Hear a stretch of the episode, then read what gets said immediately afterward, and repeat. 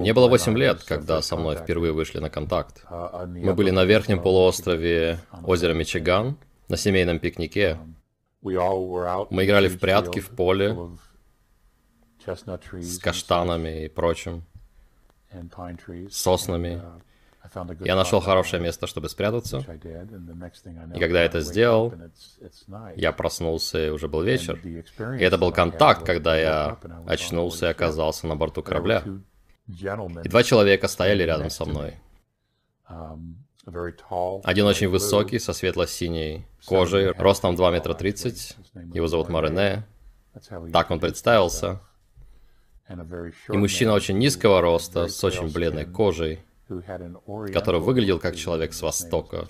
Его звали Висеус. И они стали моими наставниками на долгие годы. Моране все еще мой наставник и даже стал чем-то вроде моего брата.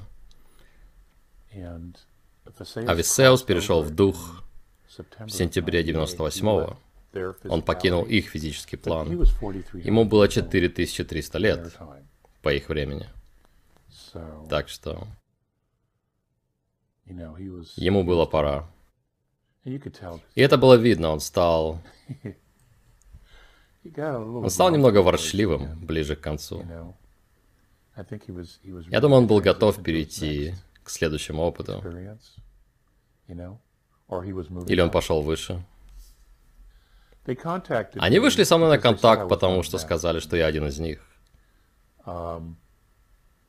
И что так я попал на Землю. Я прибыл сюда как андромедянин.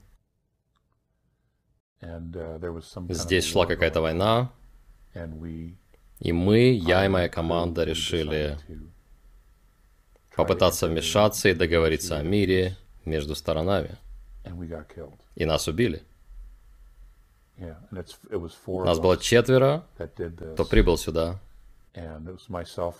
То есть был я, еще трое. И остальные трое — это люди, с которыми Морене также контактировал, и которых он также призывал свидетельствовать. И они все в разных частях мира, но они так этого и не сделали. И это единственная причина, почему я продолжал и не останавливался 32 года нести это послание, потому что никто больше не согласился, по крайней мере из моей группы. Я получаю письма и сообщения в Телеграме от людей, которые говорят, что контактируют с существами с Андромеды. Некоторые с четвертой, некоторые с пятой плотностью.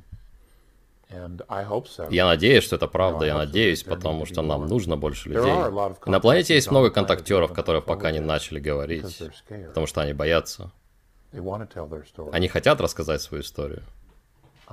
Uh, Некоторые молодые люди, с которыми я общался, я уверен, что они говорят правду. Потому что они знают вещи, которые только кто-то, кто был на борту, uh, и кто-то, кто был в присутствии других инопланетян, может знать. Потому что есть маленькие детали. Например, воздух. Всегда есть запах. Очень особенный запах пятой плотности. Это очень трудно описать. Это озон, но поверх него еще есть как бы такой цветочный запах. иногда он густой, а иногда еле уловимый, но он всегда чувствуется. Я спрашивал Марине Висеуса, что это за запах. И они смотрели на меня, мол, что ты имеешь в виду, какой запах? Но он явно ощущался. Мое обоняние точно его улавливало. Это очень легкий цветочный аромат. На нижнем уровне, если смотреть шкалу запахов, он где-то внизу, это как базовый аромат. А не ярко выраженный. Я, наверное, неправильно это описываю. Женщины знают лучше, потому что они пользуются духами. Но он всегда чувствуется. И когда ребята упоминают его, я думаю, да, ты в курсе. Ты правда был там. Потому что я начал рассказывать про это только совсем недавно. Да, я скучаю по ним. Но возвращаться сюда еще труднее. Возвращаться очень трудно. Потому что каждый раз, когда я возвращаюсь на Землю, я чувствую, как будто захожу в ураган из дерьма. И в то же время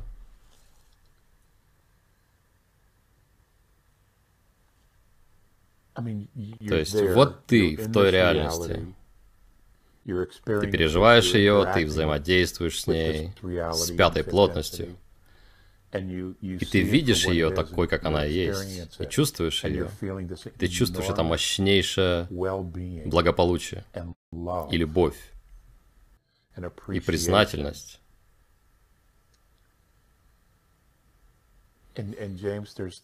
Джеймс, это такое всепроникающее чувство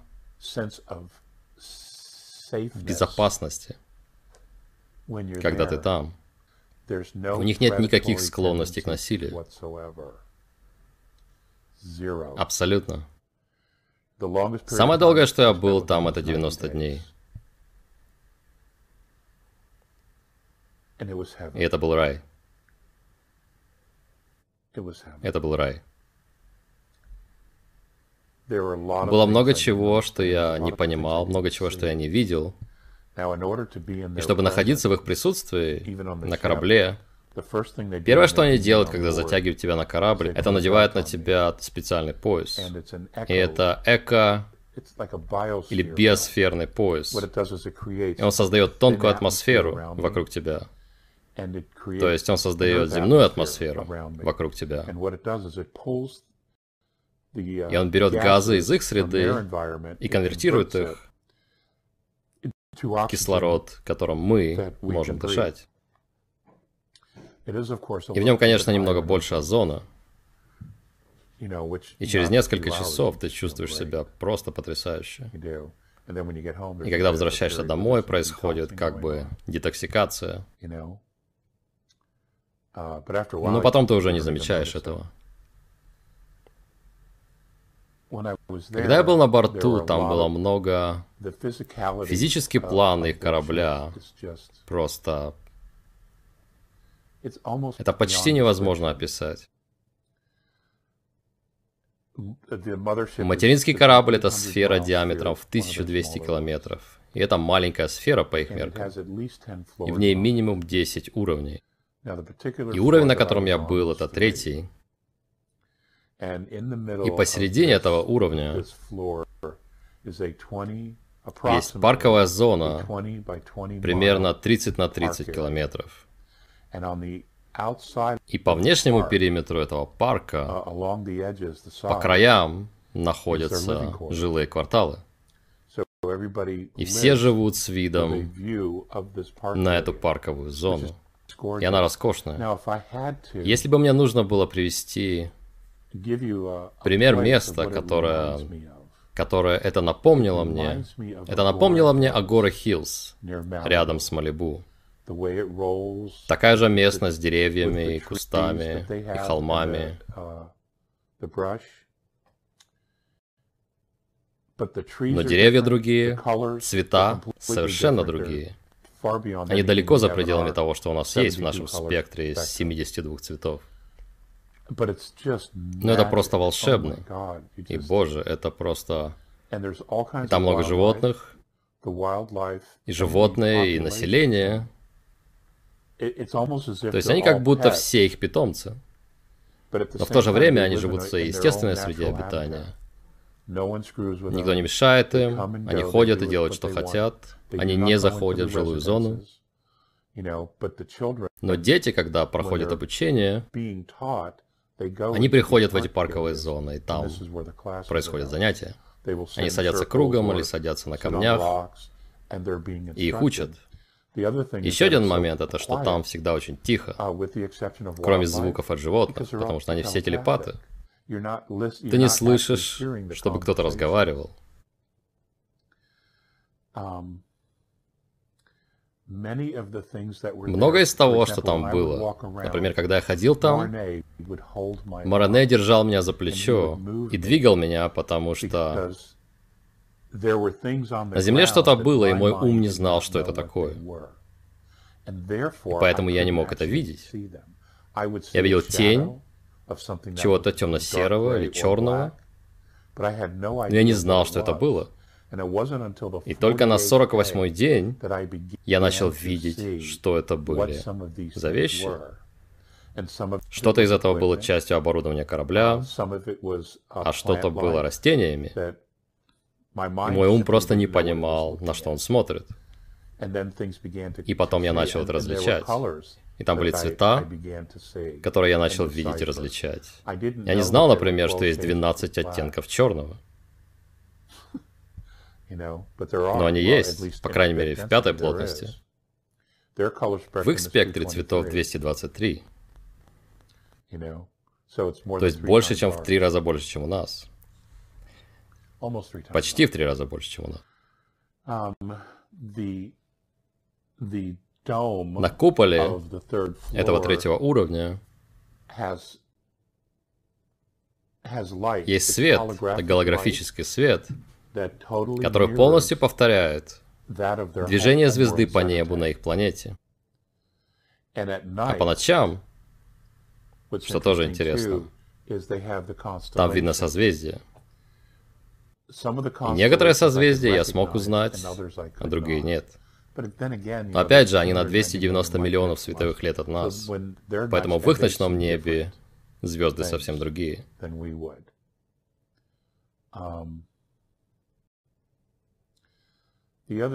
Еще один момент по поводу пятой плотности, это то, что она очень большая. Она более обширная, она просто ощущается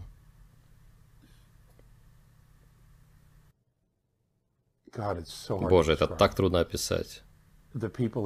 Люди больше. Они сильнее, они здоровее. Нет сильного контраста между светом и тьмой. Там гораздо больше света и не столько негативного контраста.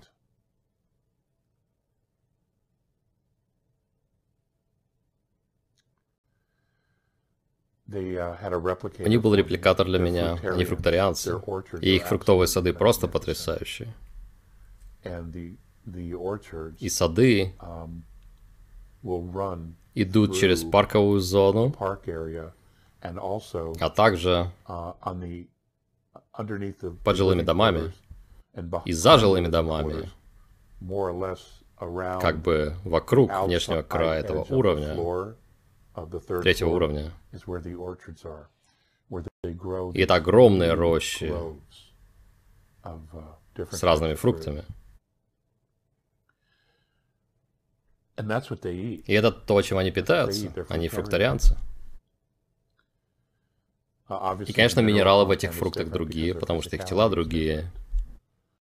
Uh, У некоторых по 5, по 6 или по 7 спиралей ДНК то есть которые включены или активированы. Uh, Они очень-очень эмпатичны.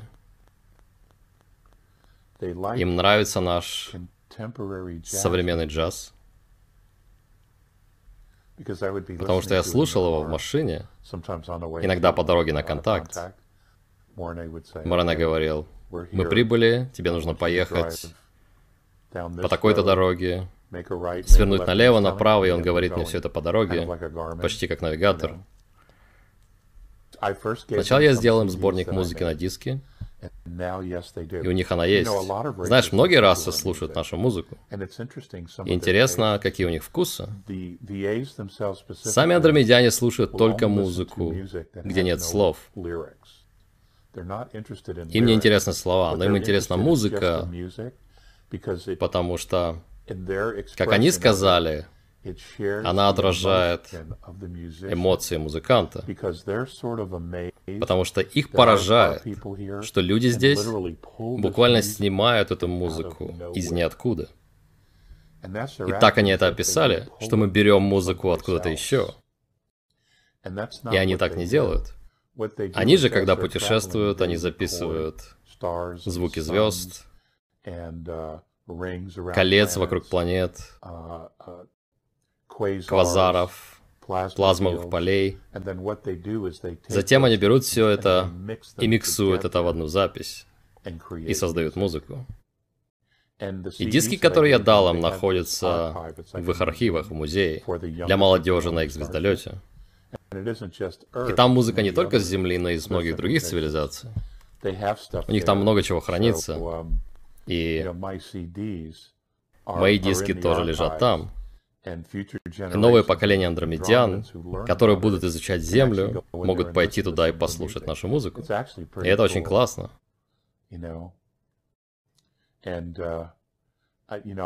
Я надеюсь, что они не записывают ничего с нашего телевизора, потому что это в основном полный бред. Угостили ли бы они нас своими фруктами? Их нужно было бы модифицировать.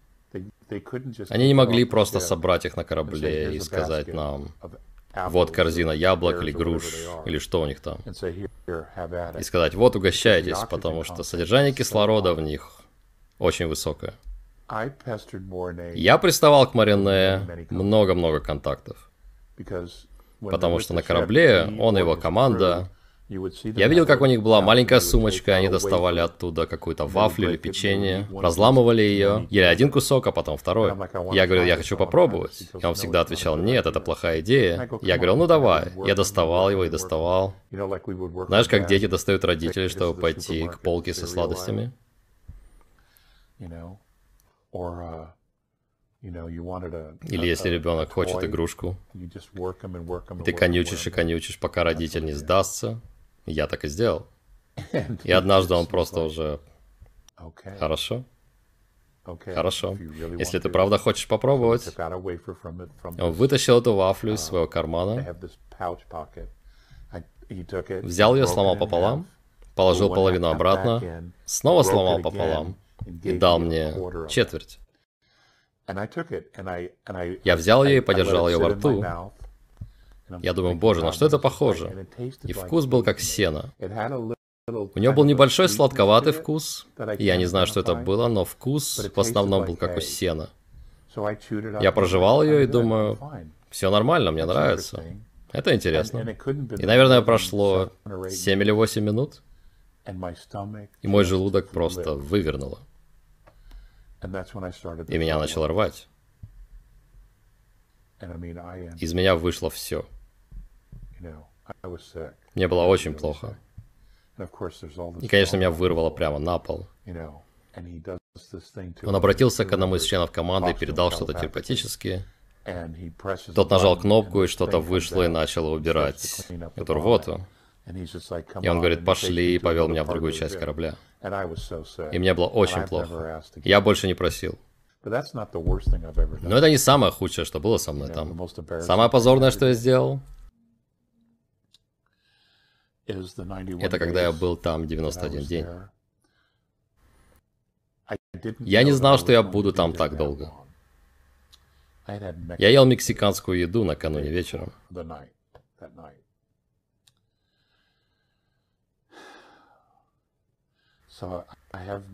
И вот на мне этот атмосферный пояс.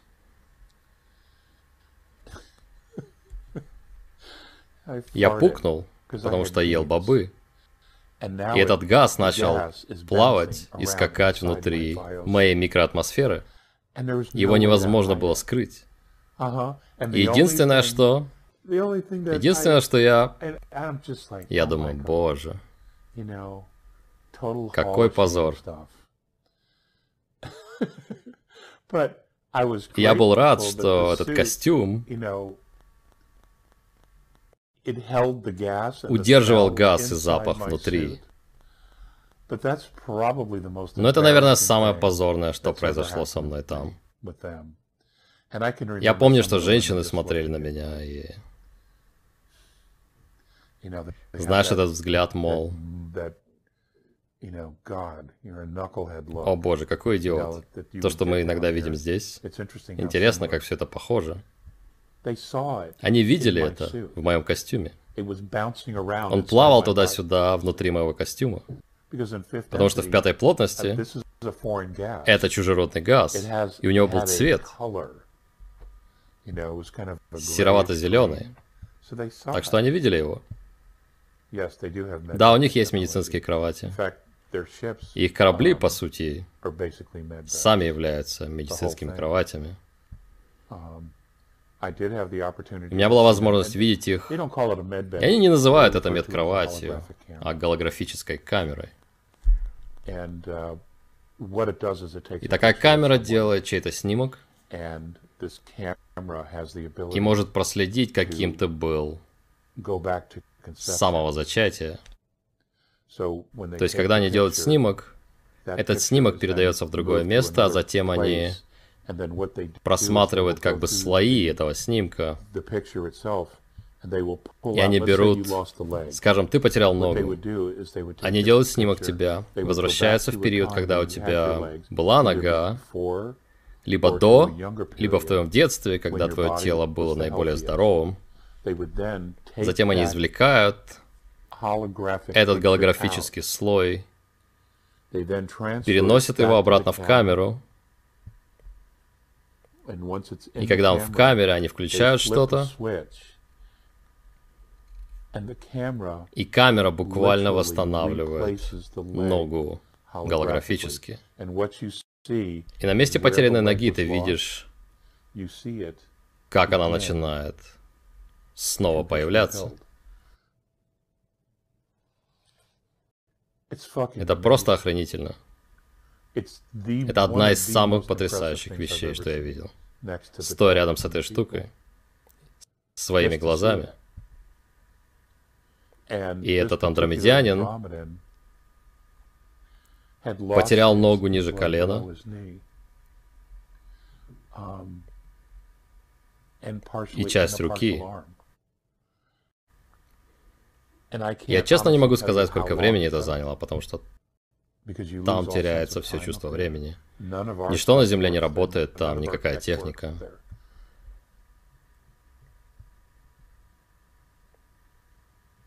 Но скажем, что это заняло часы. И он смог встать со стола и выйти на своих ногах с восстановленными конечностями. Это было потрясающе. Почему Висеус не продлил себе жизнь? Потому что он не хотел. Ему было 4300 лет по их времени. И это примерно 12 тысяч лет для нас. Может, он хотел иметь другое тело. Может, он хотел получить совсем другой опыт. Но ему была пора. Он обучал Морене делать то, что делал сам. То, что он делал со мной. Он обучал Морене этому. И у Висеуса, похоже, очень богатая биография. Он был послом у зенитиан, он работал с массой разных рас. Он был наставником, он работал с четырехмерными расами, с четырехмерными плеядскими расами. Он был представителем андромедян у них, потому что они обучают другие расы. Не только в пятой, но и в четвертой плотности, потому что у них есть знания. Сами андромедяне учатся у рас из шестой плотности. То есть все развиваются и передают знания дальше по очереди. Это называется закон последовательности. То есть они хотят, чтобы все знали все, что знают другие. Поэтому все знания, которые они получили на более высоких уровнях, они передают на уровень ниже, чтобы все смогли трансформировать свои цивилизации, свои нации, свои расы. В те идеалы в те же возможности. Потому что, когда они смотрят на галактику, они видят единый организм. И они понимают, что если есть проблема, ее нужно решить, потому что она распространится. Я понятия не имею, есть ли у них перенаселение есть части их цивилизации, которые живут, растут, заводят семьи и живут большими семьями на звездолетах. И когда ты внутри такого звездолета, Джеймс, ты не знаешь, что ты не на планете. Если только ты не был снаружи. Если ты просыпаешься на таком корабле, есть вероятность, что ты можешь даже не понять, что ты на космическом корабле. Ты подумаешь, что ты на планете. Они потрясающие. Они действительно потрясающие.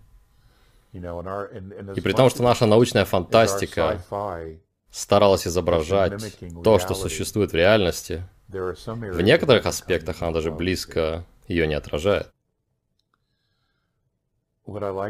Хотел ли бы я пройти регрессию возраста? Um, да, но они не станут этого делать. Они не станут.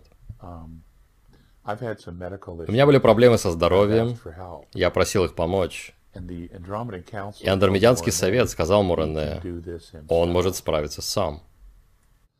То есть, если бы было что-то, что я не мог бы сделать, что я не мог бы исцелить, то они могли бы вмешаться. Но они говорят, что я могу сам. Я это делал. То есть это то, что они делают. Они наделяют тебя силой. Они не забирают у тебя силу. Они делают все, чтобы наделить тебя силой. И это часть моего обучения. У них были случаи, когда нужно было защищаться, но в низких плотностях, не в пятой. Я не знаю, есть ли у них суперсолдаты, как у нас. То есть у них по 5, 6 и 7 спиралей ДНК. Они вполне себе супер. Даже женщины у них супер. Если ты был в космосе, человеческие инопланетные расы обычно очень красивые. Великолепные физические экземпляры. Это очень пугает даже. Но женщины-андромедянки невероятные. Настоящие богини. Я не встречал плейдианок, но я могу представить, что они примерно такие же. Это интересный вопрос. Давай расскажу кое-что об этом. То же самое проявляется и в четвертой плотности, и в третьей. Корабль Морене, когда он входит в атмосферу Земли, едва достигает 10 метров. Он совсем не примечателен внешне. Теперь, вот ты смотришь на корабль снаружи, и он всего 10 метров. И ты думаешь, там внутри, наверное, очень тесно. Но, Джеймс, ты заходишь на борт корабля, ты заходишь внутрь, и там 7 уровней, там грузовые ангары, там ремонтный цех для оборудования, там есть медицинский центр с голографической камерой в нем. Там комнаты с кроватями для сна. У них есть склад на борту с вещами, которые им нужны. Там есть лаборатория, так они ее называют, с маленькими роботами, которые ездят туда-сюда, что-то делают. И твой ум думает, как такое возможно? Он вот такой, но внутри он вот такой. И в этом прелесть пятой плотности. Я думаю, четвертая очень похожа. Потому что они могут управлять физическим пространством. Они используют ИИ для звездных полетов, для навигации и обслуживания корабля, но он не принимает решения за них. У него очень конкретная задача, и он их выполняет. И на корабле выполняет несколько задач. Во-первых, это ремонт. Он поддерживает... Помнишь, я говорил, что корабль это как медкровать? Потому что это его задача. Корабль поддерживает конкретную чистоту. Если есть какая-то проблема у члена команды, и он о ней не знает, корабль сообщает ему. Второй момент — это и система на корабле защищает корабль и команду. Например, ты не можешь зайти в их корабль, если у ИИ нет твоей ДНК. Ты просто не зайдешь. Ты не сможешь взорвать дверь и зайти. И когда они строят корабль, и загружают в него ИИ. Все члены команды подходят под корабль, они встают на платформу, кладут руки на плиту на днище корабля, и их частота и ДНК передается через эту платформу, на которой они стоят, и загружается в обшивку корабля. И корабль знает команду и становится продолжением команды. Если бы я подошел к кораблю и положил на него руку, он не открыл бы мне дверь. И если бы мы использовали такое с нашими машинами, их невозможно было бы угнать, но только отбуксировать. Это единственное, как можно ее украсть. Но внутрь ты бы все равно не попал. Показывали ли они мне голографическую комнату? Но опять же, это та камера. Um, У нее множество разных функций. Это почти что универсальный инструмент. Um, да, я видел много чего интересного там. Um, И не только о Земле. Я видел записи взрывов сверхновых.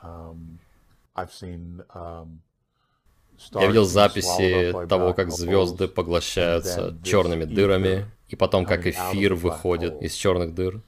Были ли ограничения у репликатора? Да, были. Он делал только фрукты и овощи. Я ел много огурцов. Апельсины были хорошие, яблоки были большими и сочными, но им не хватало вкуса. Но огурцы у них получались отлично. Заказывал там алкоголь? Да нет, ты шутишь, что ли? Нет, конечно. Думаешь, они поделятся технологией репликаторов с человечеством? Насколько я знаю, у космических сил они уже есть. Что есть? Репликаторы? Происходит довольно активная передача технологий. Их просто пока еще нет здесь. Я был на контакте с Морене, и мы летели в направлении Марса.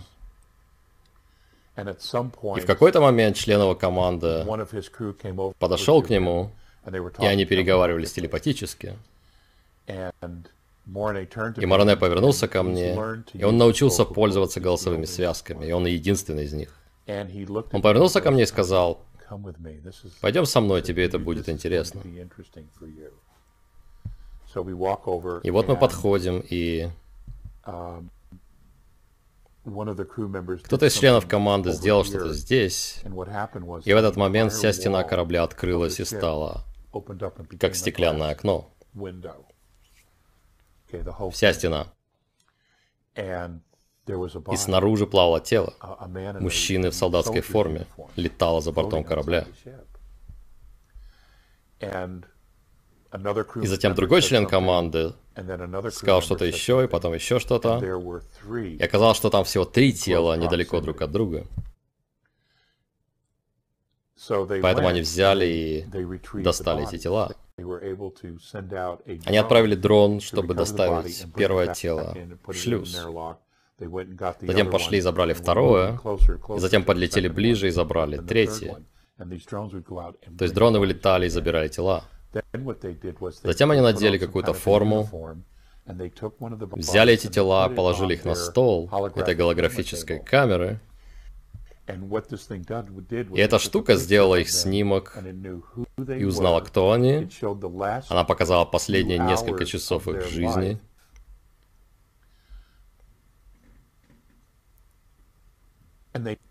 И так они узнали, куда их нужно вернуть. И они взяли образец ДНК. Один мужчина был на 100% землянином. Они все были землянами, но остальные два были генетически модифицированы. Последний, кого мы подобрали, имел дракорептильную генетику в теле. То есть их изменили, их модифицировали. Затем они отправили сигнал, Окей. Okay. После того, как они посмотрели все три тела, Они прыгнули вверх в пятую плотность. И оттуда отправили сигнал конкретному кораблю Альянса, земного Альянса, который командовался адмиралом ВМС. И они отправили им сигнал из пятой плотности, а потом наблюдали за реакцией команды, они наблюдали за их мыслями. Они подождали ответа, но не получили его. Поэтому они отправили сигнал снова. И наконец получили ответ. И это был позитивный ответ. Там было замешательство на корабле. Мол, кто вы такие? Мы вас не знаем. Затем они снизили, корабль Марине снизился в четвертую плотность. И снова отправил сигнал. Он сказал, где мы находимся. И корабль Альянса развернулся в направлении места, где мы были, но мы еще не были в их плотности. Итак, они развернулись, и Морене сказал что-то команде, и мы упали в третью плотность. И мы упали в третью плотность физически. То есть это почти как... Со стороны это выглядело бы, как будто корабль падает в воду. Так это выглядит. Как падение на воду. И вот мы появились. Тела были телепортированы. Сначала они отправили информацию о том, кто это. То есть они знали, адмирал и его команда знали, что это за люди. Затем они транспортировали тела или телепортировали в конкретное место. Затем Морене, два члена его команды и я были телепортированы на борт этого корабля. И адмирал просто смотрел на меня с изумлением, и я тоже. Я тоже. И они с Морене начали разговаривать. Он был удивлен, что Морене может говорить голосом, потому что большинство из них не могут. Uh, а люди из Альянса научились телепатии. И это здорово, нам всем нужно научиться этому, потому что тогда не будет секретов. Um, и они поговорили, обменялись информацией, и они поблагодарили Андромедиан. И когда мы уходили, адмирал посмотрел на меня и сделал вот так. Я сказал, есть, сэр. Так что я рассказал только это, есть еще много чего об этой встрече, чего я не могу рассказывать. Но я знаю, насколько все это реально. И никто меня не переубедит. Мне плевать, что думают другие. После всего этого и всего, о чем я говорил раньше, и что теперь произошло, и об этом все говорят. Так что это было очень интересно. Um, Но будущее настолько многообещающее, Джеймс. Я так рад за всех. Особенно за молодое поколение. Они проживут потрясающую жизнь. И знания, и вещи, которые они увидят и переживут, это изменит человечество навсегда. И это так здорово. Мы сможем научиться жить в мире.